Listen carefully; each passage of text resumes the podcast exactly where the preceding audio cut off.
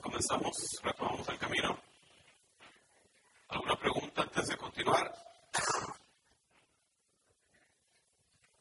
¿Algún comentarios? Los tamales riquísimos. Yo, yo pensé que estaban bromeando la semana pasada cuando lo dijeron, pero...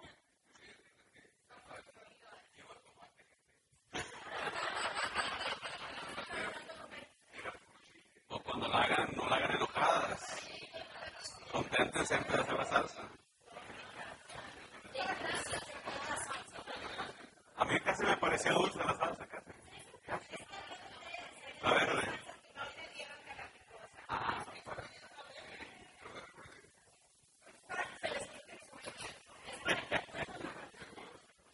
Les desper- se despertaron las neuronas.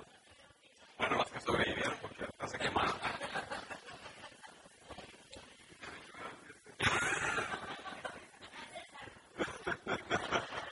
Estuvo muy bueno ese.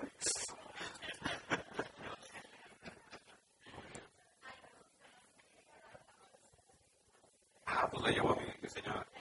Sí, si gusta, no, para, para que no me que no le, lleve- no le traje nada. Muy bien. A no haber más preguntas o comentarios, eh, me estaba dando cuenta que aquí hay muchas personas en Monterrey, ¿verdad? Levantando, levantando la mano, ¿cuántos son? Tigres o rayados.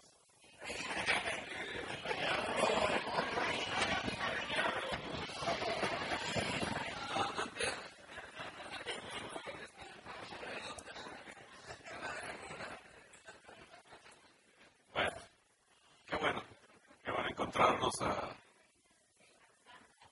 Nosotros somos una diáspora de regiomontanos.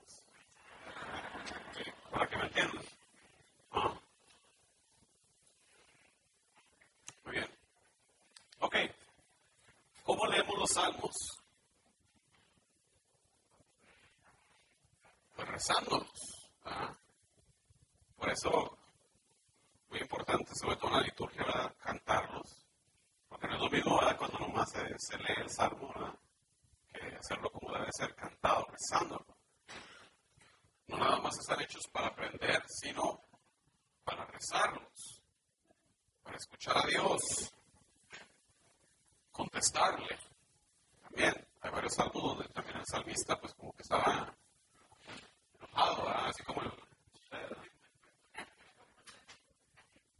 Cuando nosotros oramos, hablamos a Dios. Cuando rezamos los salmos, escuchamos a Dios. Yo creo que todos necesitamos escuchar más que hablar, ¿verdad? Cada salmo, como ya les mencioné, habla de Cristo. Habla de la iglesia. Si al orar un salmo no has encontrado a Cristo, pues búsquelo otra vez. Cuando el salmista habla del justo, Jesús es ese justo. Cuando habla del pecador, habla de Jesús, Cordero de Dios que toma el pecado de nosotros, nos carga sobre nuestros hombros. Cuando el salmista suplica,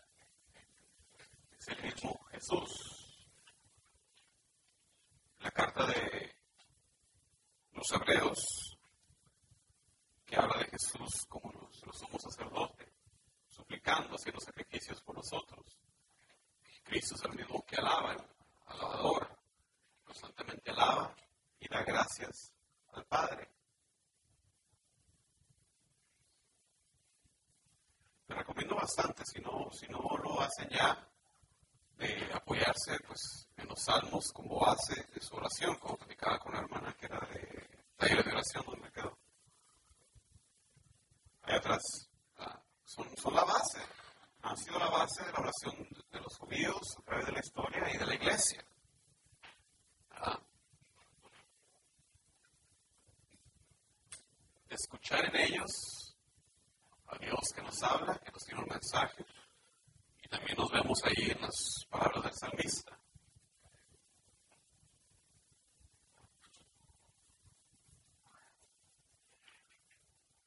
La oración de Jesús. Les, les decía que se iba a dar un esquema de más o menos cómo rezaban en tiempo de Jesús. Jesús. 18 bendiciones. Seis en la mañana, seis en la tarde, seis en la noche. El día para los judíos, ¿a qué hora se empieza?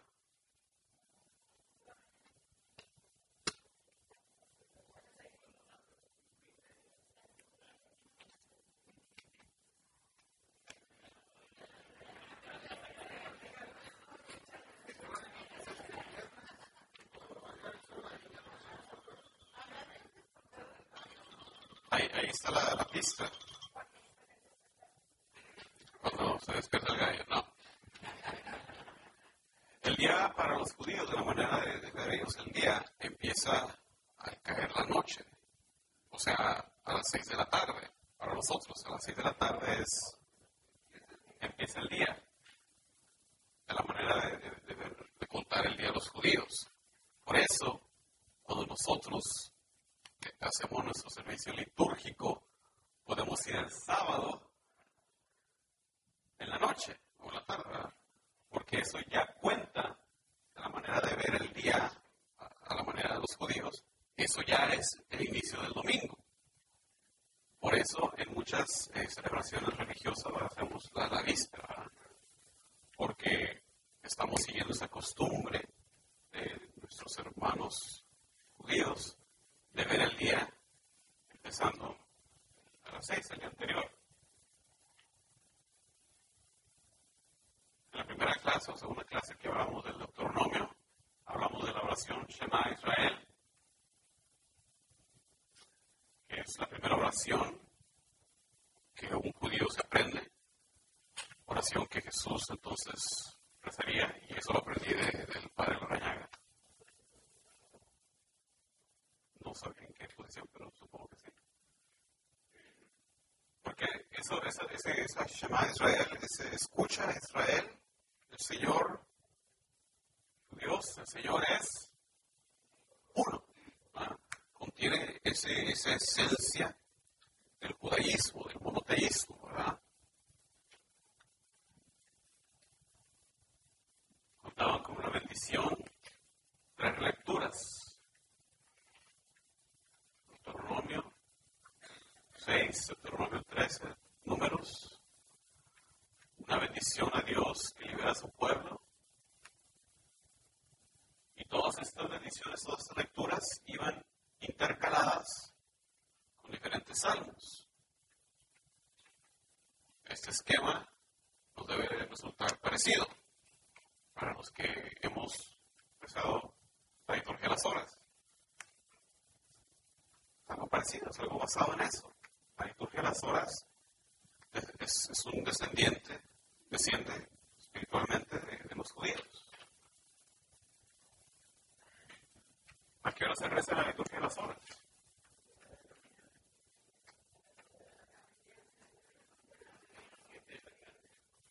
Ah,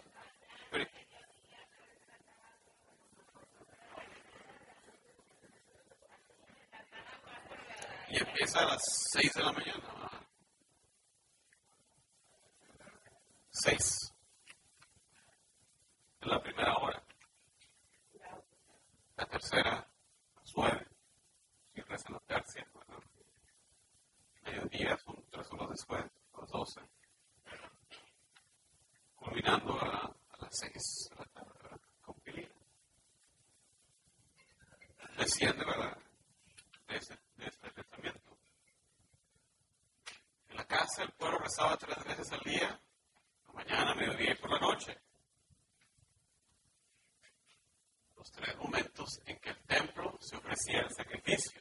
Entonces, mientras el sacerdote estaba en el templo ofreciendo sacrificio, uno en la casa.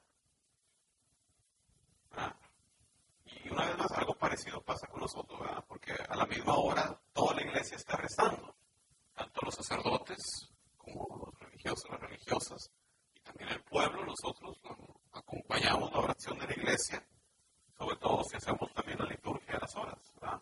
Pero si elegimos la hora de las seis para rezar el rosario o alguna otra oración, pues de cierta manera hacemos lo mismo, estamos acompañando la oración de la iglesia. La liturgia de las horas, la oración oficial de la iglesia. hablando de, de la semana, se reunían en la sinagoga, ¿qué día? Es Shabbat, Shabbat, sábado. El servicio en la sinagoga, les comenté que se origina después de qué? Les comenté, ¿no? Cuando se destruye el templo, empieza los servicios en la sinagoga. Igualmente, cuando el segundo templo se destruye, el culto en la sinagoga continúa. Por eso, de, los, de todos los que había, el único que sobrevive es el grupo de los fariseos, porque los fariseos no dependían del templo. Todos los judíos del día de hoy son de alguna manera, tras su descendencia, a los fariseos. templo era solamente uno, donde se hacían los sacrificios. La sinagoga era donde se hacían los servicios litúrgicos. Se hacían oraciones,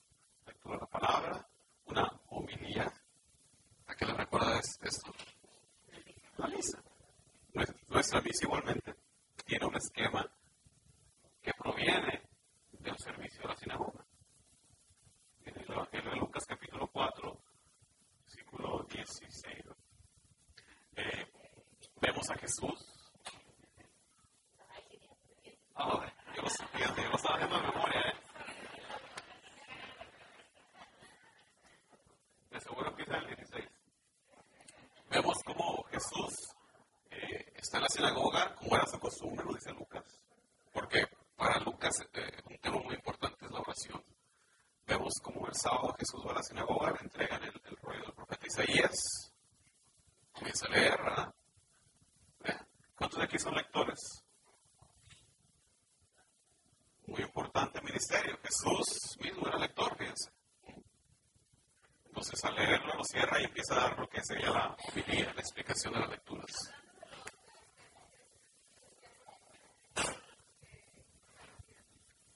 Repíteme otra vez.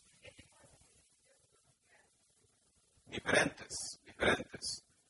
Eh, creo que no alcancé a hablar de eso en una de las clases, pero les decía diferentes eh, tipos de sacrificios de expiación, ofrenda eh, los pecados, holocausto, ofrenda vegetal. Hay, diferentes tipos de sacrificios que se hacían. Creo que me faltó el tiempo un día. Ahí está, mira holocaustos, ofrendas de vegetales, ofrendas de paz, ofrendas por el pecado, ofrendas de expiación por la culpa. Sí.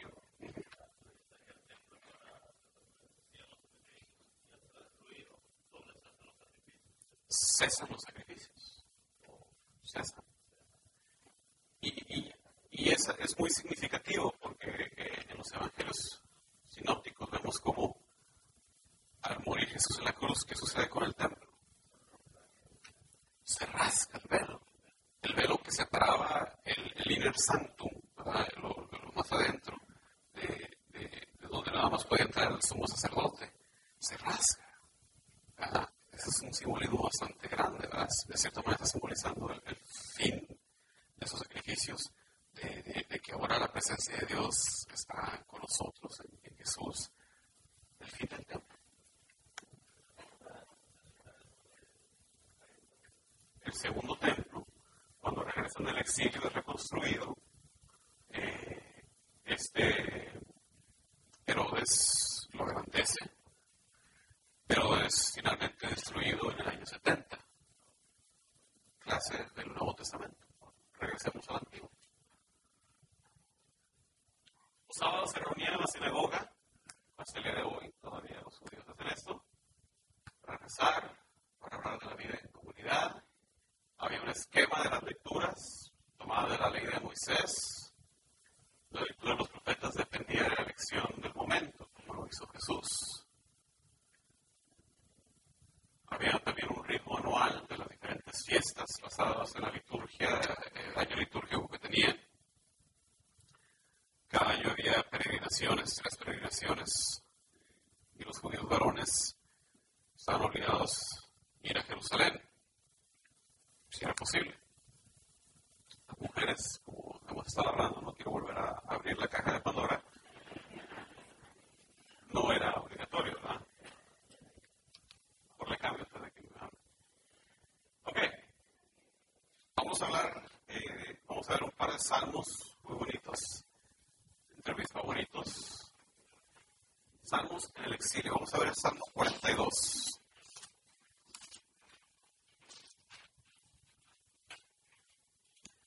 Gusta leer del 42, del 1 al 5?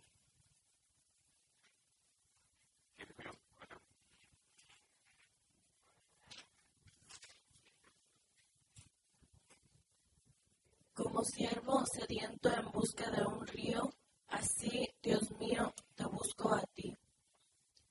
Tengo sed de Dios, del Dios de la vida. ¿Cuándo volveré a presentarme ante Dios? Día y noche mis lágrimas son mi alimento, mientras a todas horas me preguntan, ¿dónde está tu Dios? Cuando pienso en estas cosas, doy rienda suelta a mi dolor. Recuerdo cuando yo iba con la gente, conduciéndola al templo de Dios entre gritos de alegría y gratitud. Qué gran fiesta entonces. ¿Por qué voy a desanimarme? ¿Por qué voy a estar preocupado? Mi esperanza he puesto en Dios a quien todavía seguiré alabando. Él es mi Dios y Salvador. Palabra de Dios. Vemos aquí como con esa imagen, ¿verdad? Que, que muchas veces oímos en canción, ¿verdad? Como buscar la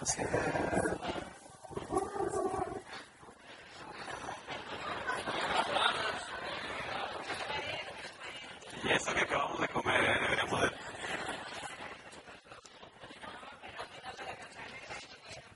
saca el tequilita para final.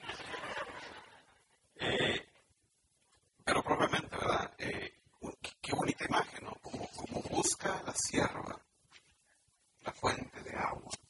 Así, Dios mío, te busco a ti. Imagínense ustedes esta situación. El pueblo,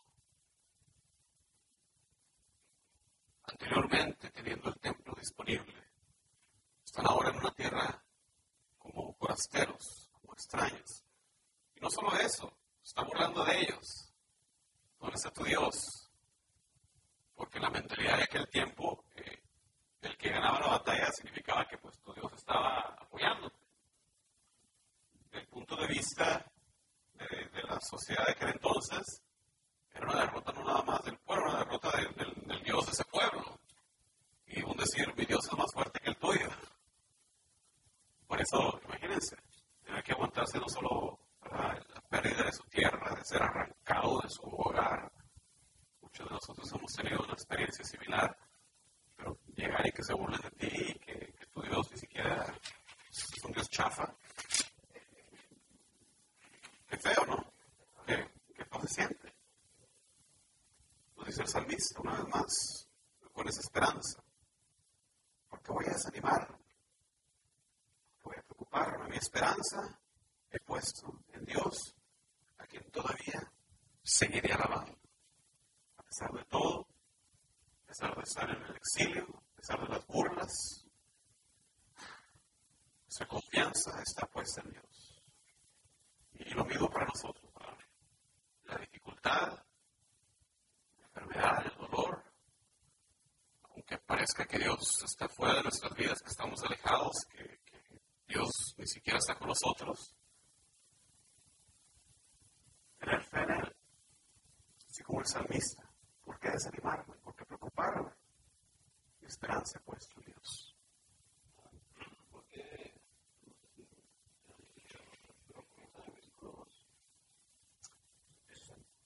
El 42, a ver.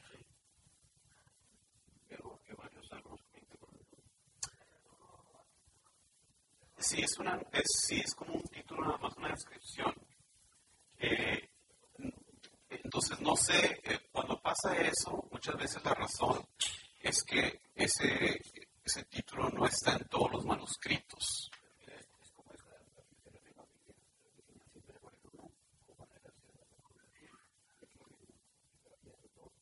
En, entonces, los, los traductores, los que ponen la Biblia, hacen una decisión y a veces te ponen la nota abajo y dicen, no, lo que pasa es que ese, verso no está en todos los manuscritos. Ah, entonces, a la, hora en que dividieron la Biblia en manuscritos, no tenían todo el conocimiento que tenemos ahora. Entonces ahora se hace una edición con la mejor información que tenemos de los mejores manuscritos y más antiguos. Y dicen, no, pues en realidad parece que eso fue añadido más después. Ah, un, anuncio, un título nada más. Bien,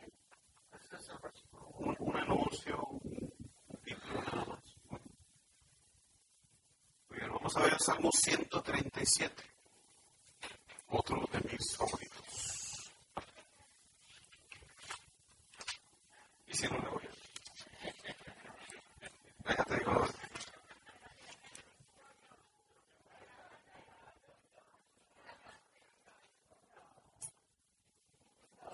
Échale de tu roco pecho. ¿Qué dijo? Oh, perdón, yo pensé eh, todo completo está, está cortito. Sorry, no, no, estaba ya volteado. ¿no?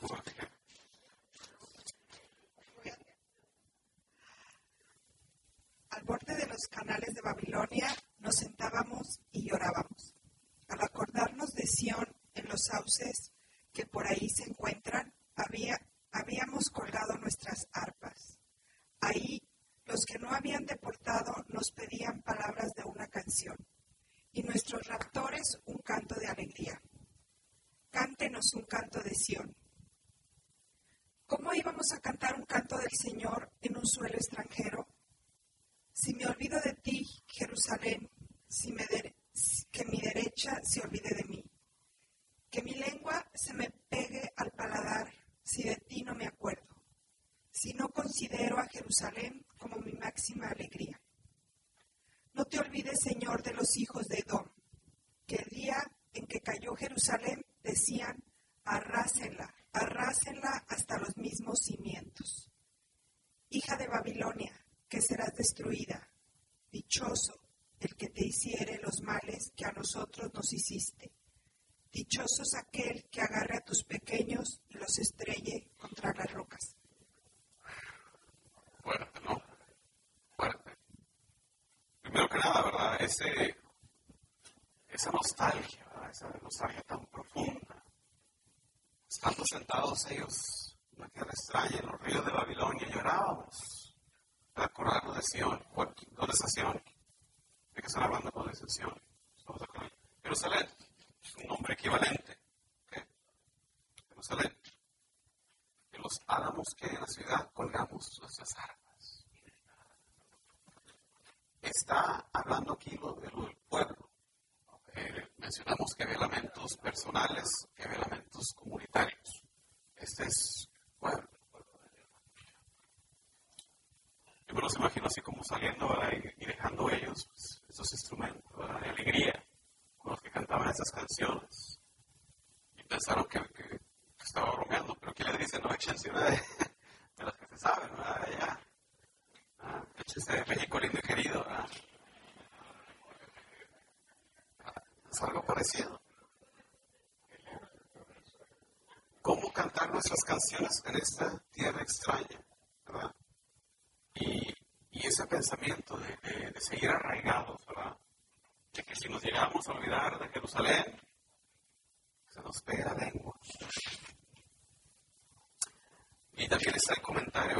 Es de, de, de. De de se de los edomitas, uno de los pueblos que siempre estaban en guerra con, Israel, ¿verdad? Como, como siempre la gente, ¿verdad? Ante la desgracia de ajena, eh, mátenlos, destruyanlos. Eh. También les está quejando, ¿verdad? Y esas palabras fuertes al, final, ¿verdad? De que Dios le daría su merecido a Babilonia y, y eventualmente sucedió duraron en el destierro cuántos años?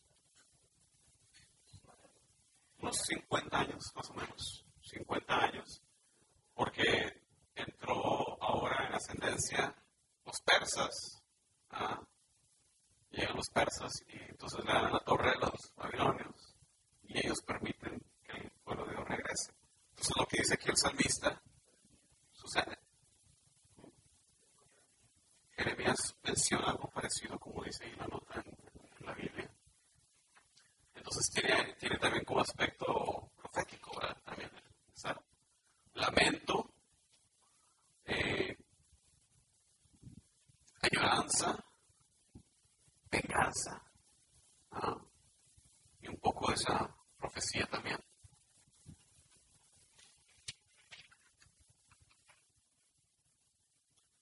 Vamos a hablar un poquito ahora de, de cómo vemos los salmos usados como oraciones, en palabras de Jesús, porque también es algo bueno de identificar, ¿verdad? Cómo Jesús usaba bastante los salmos.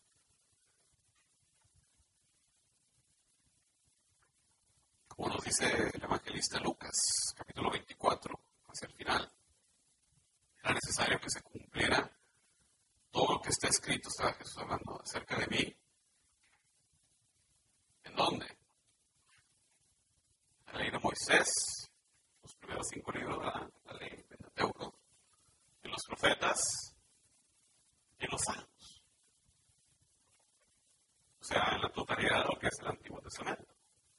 Ahí nos está diciendo plenamente que todo el Antiguo Testamento habla de Jesús específicamente para nuestros propósitos del día de hoy, mencionados salmos.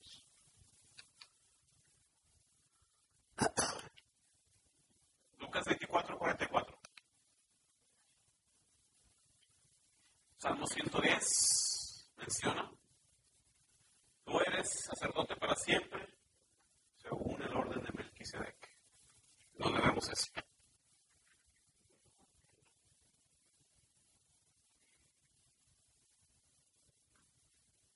hebreos. ¿Y eh, cuál es el origen de orden de Melquisedec? Es en el libro de Génesis. No lo, no lo cubrimos en, las primeras clases. Pero es ese pasaje cuando Abraham sale victorioso de pelear contra los que habían raptado a, a Lot y celebrando el triunfo sale a su encuentro una figura misteriosa, sacerdote Melquisedec ofreciendo sacrificios de, pan. Y la carta de los hebreos hace referencia a eso, de, una, de ese Melquisedec como una figura, como una imagen de Jesús, una prefiguración. Entonces aquí el Salmo 110 igualmente, hablándonos de Jesús. Salmo 22. Volteen ustedes al Salmo 22.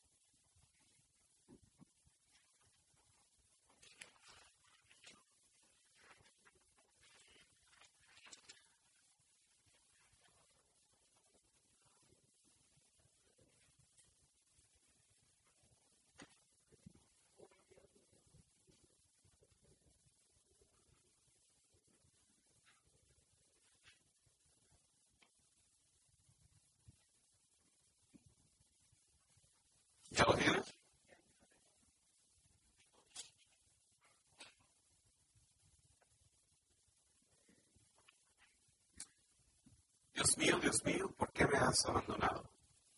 ¿Por qué no vienes a salvarme? ¿Por qué no atiendes a mis lamentos? Dios mío, día y noche te llamo y no respondes. No hay descanso para mí. Pero tú eres santo, tú reinas, alabado por Israel. Nuestros padres confiaron en ti, confiaron y tú los liberaste.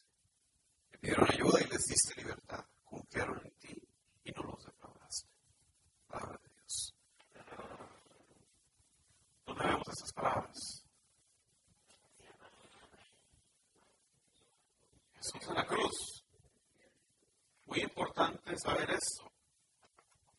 Muchas veces, cuando leemos este pasaje, de Jesús en la cruz, diciendo, Dios mío, Dios mío, ¿por qué me has abandonado? Las personas poco instruidas en la Biblia, ¿qué piensan? De que Dios lo abandonó. Están diciendo, pues, ¿cómo queda? ¿Qué pasó aquí? Ah. Pero nosotros que estamos haciendo la Biblia sabemos un poquito más. ¿Qué estaba haciendo Jesús en la cruz?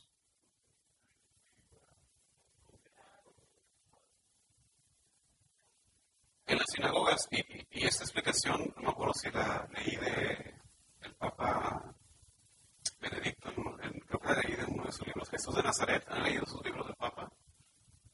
Les recomiendo bastante. Eh, Papa Emérito, eh, como Papa, publicó creo que tres volúmenes, Jesús de Nazaret. Ahórrense los cientos dólares que yo gasté para tomar la clase de evangelios. Lean esos libros. Lo que yo estaba estudiando, ahí lo dice. 20 pesos. Eh, creo que él, la explicación le dice que en la sinagoga, acuérdense ustedes, la, la Biblia como la tenemos el día de hoy no existía en esta forma, ¿verdad? Hablamos de los pergaminos, de las diferentes maneras, no estaba dividida, ¿verdad? Como la tenemos hoy con, los capítulos y nada de eso. Entonces decía, en la sinagoga, para uno recitar estas, estos salmos, estas oraciones, lo que hacía el líder era comenzar Dios mío, Dios mío, ¿por qué me has abandonado? Y de ahí entonces la congregación, esa era la, pista, la entrada para todos unirse a la oración. Pero no, no, puede decir, vamos a leer el Salmo 22, esta es la respuesta. No, comenzaba, ¿verdad? Simplemente, así como Jesús era lo que estaba haciendo. Estaba orando. Este pasaje viene del Evangelio de Lucas. Evangelio de Lucas, como van a ver ustedes en su siguiente clase, una de las preocupaciones más grandes, el énfasis, uno de los énfasis más grandes es la oración. En el Evangelio de Lucas, Jesús está orando constantemente. Jesús nos llama a la oración. En su bautismo, dice Lucas, mientras estaba Jesús orando, Jesús fue bautizado. ¿Verdad? En cada momento, en la pasión, Jesús está orando, incluso desde la cruz. Jesús está en oración. Entonces no se trata necesariamente de ningún tipo de abandono por parte de Dios, no. Nos está demostrando que incluso en el momento más difícil, Jesús de Nazaret. Y, y me parece que son tres volúmenes.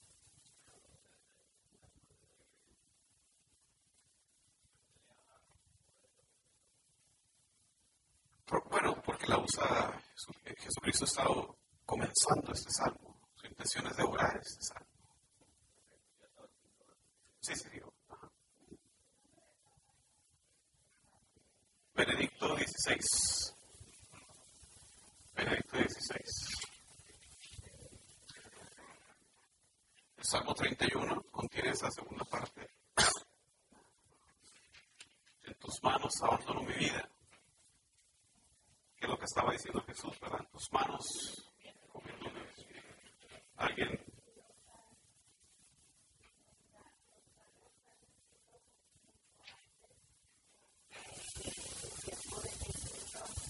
Ahora, Jesús, María, José, ellos estaban rezando. ¿Cómo, cómo está Jesús rezando? ¿Qué se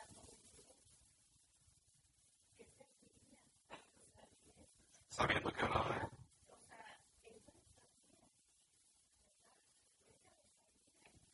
algo de lo que quería demostrar yo al, mostrar el esquema es, como dice la hermana, estos salmos ya para tiempo de Jesús habían estado en existencia quizás por cerca de mil años.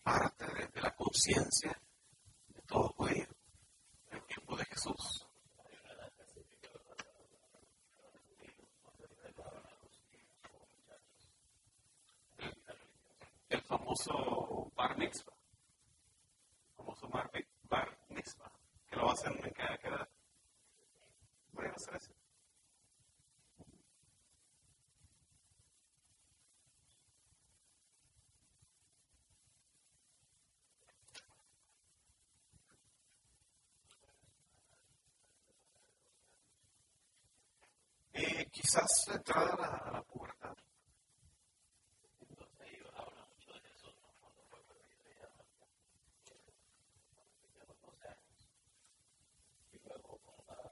¿Tiene alguna conexión?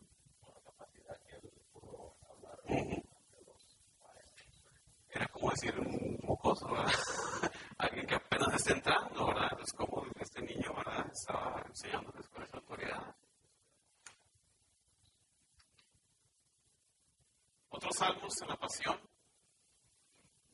retrocedan los que planean el mal contra mí, es en el Salmo 35, tiene un paralelo en el Evangelio de Juan. Parte de este mismo Salmo 22 que acabamos de considerar. Dividirán mis vestiduras y mi túnica la sortearán. Plenamente sucedió eso, ¿verdad? Sí, versículo 19.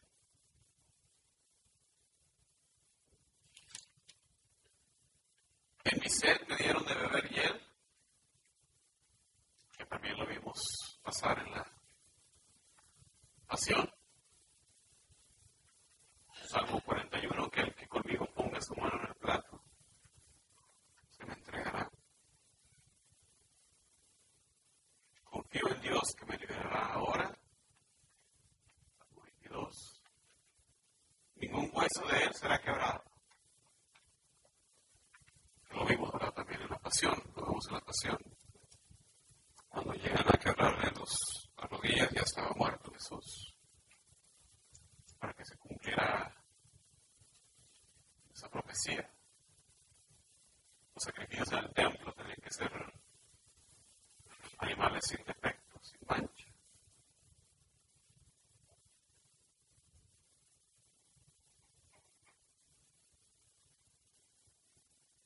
Podemos ver también la enseñanza de Jesús en lo que es su, sermón más importante, el sermón de la montaña, Mateo 5. Podemos ver también la enseñanza de Jesús en la bienaventuranza, reflejada también en los salmos.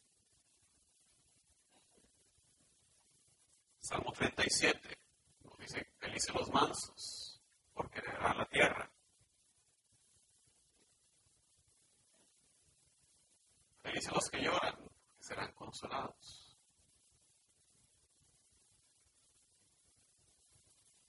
Felices los puros de corazón, porque verán a Dios.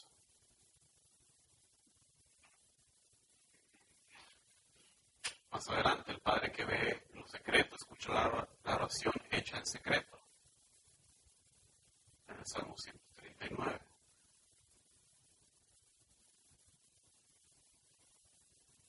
abandono la providencia divina.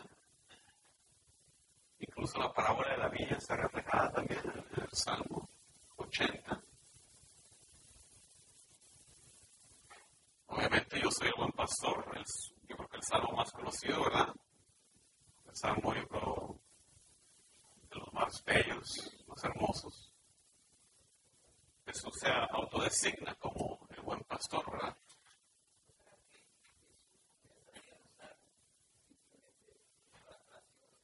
Exactamente. Es eso más, es eso más. Eh, porque obviamente, como, como acabamos de mencionar, Jesús sabía los salmos. Entonces, como buen maestro, uno incorpora lo que sabe, ¿verdad? Entonces, la enseñanza de los salmos, por eso se ve reflejada en la enseñanza de Jesús. Eh, eh, de cierta manera son, son como un puente también, como, como lo hemos estado mencionando, entre el mensaje del Antiguo Testamento y el mensaje del, Nuevo Testamento. Lo, que he tratado de hacer hoy es, darles un vistazo eh, de los diferentes temas, de lo que hablan los salmos, de su importancia para nuestra vida espiritual, para nuestra vida de oración, eh, de ver cómo el mensaje de los salmos, tanto presente, eh, hacer un resumen de los salmos tanto del Antiguo Testamento y, en las palabras de Jesús. El sermón de la montaña, si no tuviéramos nada más que eso, pues tendríamos, yo creo que lo que necesitamos para vivir como cristianos. Entonces, a cierto punto también los salmos, en ese aspecto, también un resumen del mensaje del Nuevo Testamento, que, que contiene la esencia del sermón de la montaña con la bienaventuranza.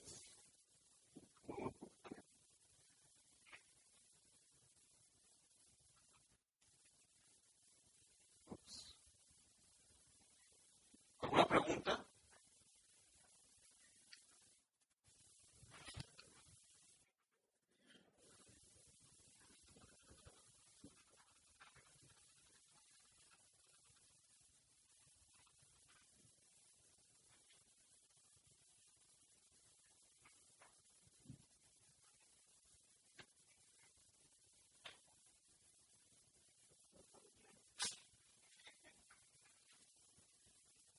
pregunta, comentario. Quejas, favor al departamento de quejas, al tercer piso de ese edificio.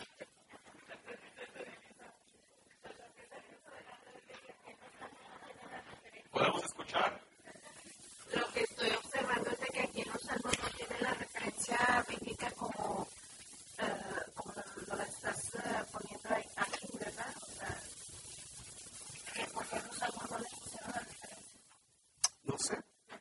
No sé si alguna otra edición. Sé si alguna otra edición lo, lo traiga.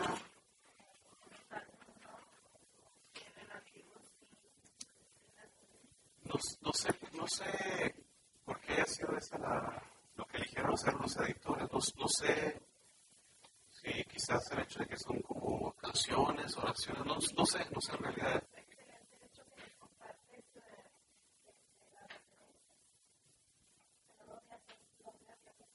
Y, y, lo que quiero es eso, que reconozcamos ¿verdad? su importancia, que, que no nada más es algo, como les dije, un interludio musical a mitad de misa, no. Eh, todo el mensaje se puede decir que está esencialmente contenido en, en los salmos. Acá atrás, ¿cómo se puede eh, Amazon, Amazon. Yo, yo, les recomiendo eso porque salen más baratos ahí en Amazon. Ese incluso eh, hasta en Barnes Nobles también también lo, es un libro tan popular que, que, lo puedes encontrar en Barnes Noble. Eh, no sé, 15 dólares, pero en Amazon más barato todavía, usualmente. Son tres volúmenes. Eh, vale la pena, vale la pena estudiarlos. Es, es, son, son lo suficientemente sencillos para poder estudiarlos, pero bastante profundos como para realmente aprender bastante de ellos los árboles en la vida también llevan un orden de cuál se ve, porque tenemos como que siempre es el mismo. El que se sabe el, que se sabe el corazón. En, en, el misal, en el misal, si, si, tú tienes tu misal, tú vas a ver el, el orden de la lectura, ¿verdad? Y, y, también hay un salmo que se, se pide pero en el Salmo muchas veces eh, también se, se, es opcional que se haga otro. Entonces, de las lecturas es, es la única que dice, bueno, puede ser ese Salmo que es el que va u otro. El, el, Salmo 23 yo lo veo también bastante en la rotación, ¿verdad? eh, porque es uno que la gente conoce. Porque el punto también es que la gente pues participe, ¿verdad? Entonces a veces van por lo conocido a veces. ¿Por acá? Fuerte porque no escucho.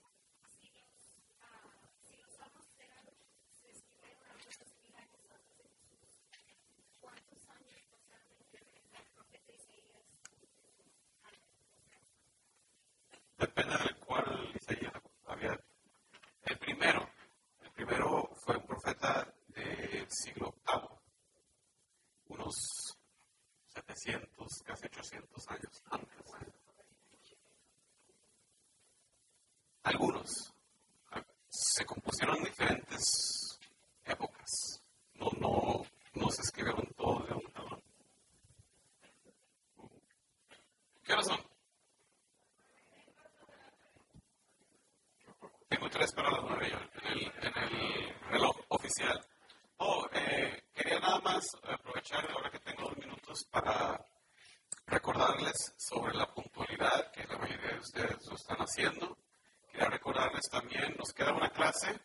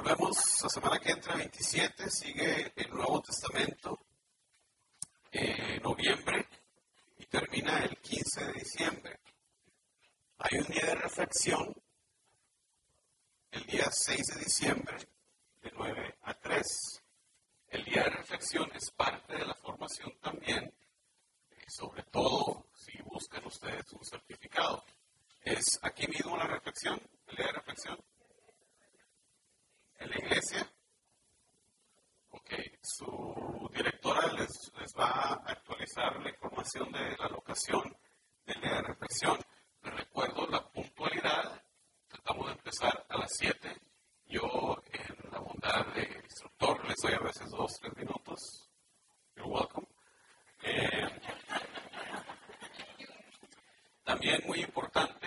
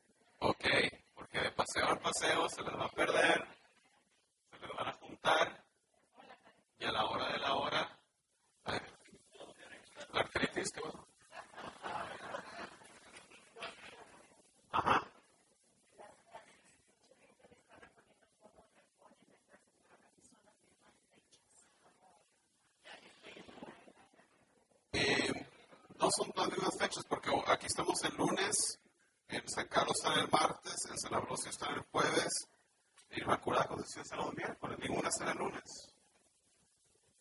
Pueden ir a reponer en cualquiera de estos centros y si no lo va a en este semestre, lo puede hacer en el semestre que entra también. Lo ideal sería que lo hicieran lo más pronto posible.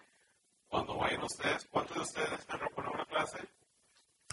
Lo único que tienen que hacer es ir a uno de esos centros o, o este semestre o el que entra. Por ejemplo, si, si ya pasó la clase en los, otros, en los otros centros, van a tener que esperar otro semestre. Pero si van a otro centro, nada más aseguran de reportarse y decir, yo vengo a reponer. Porque así como tenemos una lista aquí para todos ustedes, hay una lista aparte para los que vienen a reponer. ¿Ok? Entonces no falten, eh, hagan sus tareas. No puedo dejar de enfatizar lo importante de hacer las tareas. Yo les estoy dando no solamente PowerPoint, dando el audio. Al final de los tres semestres, díganme ustedes qué otro instructor les da tanto como yo. Por eso, por eso les dije, al final, al final, la respuesta va a ser nada más yo, que yo sepa. El segundo semestre se tienen que registrar. Y lo ideal sería pues que empezáramos antes de que se acabe el semestre, ¿verdad? Para no tener que andarnos arreando como...